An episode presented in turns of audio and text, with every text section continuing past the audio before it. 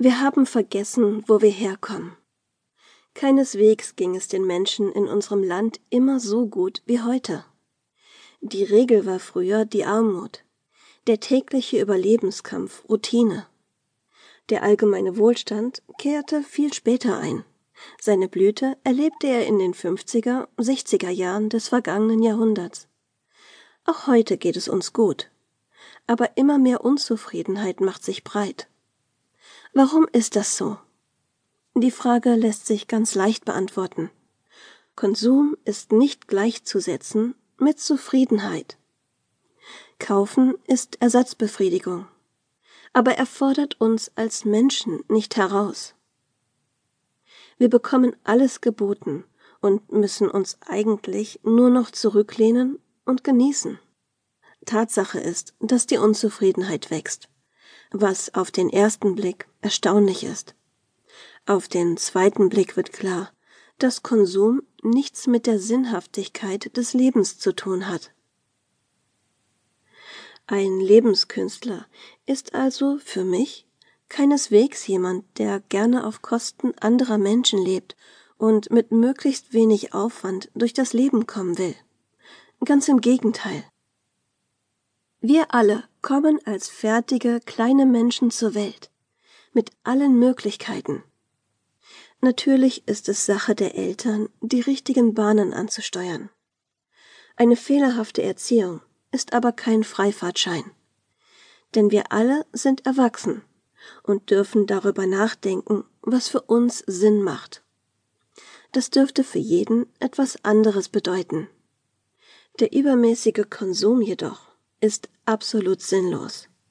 Er fordert und fördert uns nicht. Er berauscht nicht die Sinne, er umnebelt höchstens den Verstand. Viele Talente und Gaben kommen zum Erliegen, weil wir sie nicht mehr gebrauchen. Dieses Buch soll dabei helfen, wieder ein wenig zurück zu den Wurzeln zu finden und mit wenig Geld, aber viel Kreativität, trotzdem gut zu leben, ohne echten Verzicht.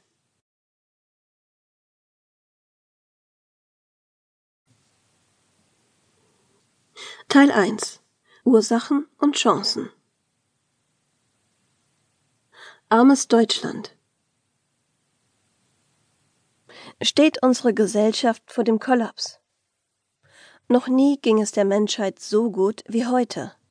Und noch nie war die Diskrepanz zwischen arm und reich so groß in Zeiten, wo eigentlich niemand Not leiden müsste. Und doch ist die Unzufriedenheit so groß wie selten zuvor. Die Weltbevölkerung wächst, und Menschen müssen verhungern. Sie kommen zu Tode. Ihnen fehlt das Nötigste zum Leben. Ganz schlimm erwischt es die Kinder. Das Paradoxe dabei, in den ärmsten Ländern wird oft überproduziert für die reichen Nationen, was hinterher einfach weggeworfen wird auch Lebensmittel. Die Reichen werden immer reicher und die Armen immer ärmer. Noch immer verhungern täglich Hunderttausende von Menschen, und niemand tut etwas dagegen, denn die Reichen werden immer reicher und die Armen Wer will das noch verantworten? Mit 15,2 Prozent Armutsquote ist 2012 ein neuerliches, trauriges Rekordhoch erreicht.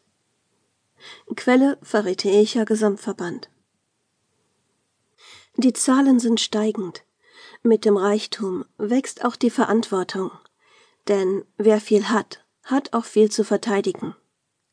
In der Bibel beten die ungeduldigen Israeliten das goldene Kalb an als Moses sich auf dem Berg Horeb befand, um die Gesetzestafeln zu empfangen. Das ist erschreckend lange her, aber wirklich geändert hat sich seitdem nichts. Noch immer regieren Geld und Gold die Welt, und Menschen tun alles, um den Reichtum zu vermehren und diese Gottheit anzubeten. Mit einher geht auch eine große Verantwortung, denn wer viel Hab und Gut besitzt, hat auch viel zu verteidigen zu pflegen, zu versichern, zu verwalten. Das ist anstrengend und man verliert schnell den Überblick.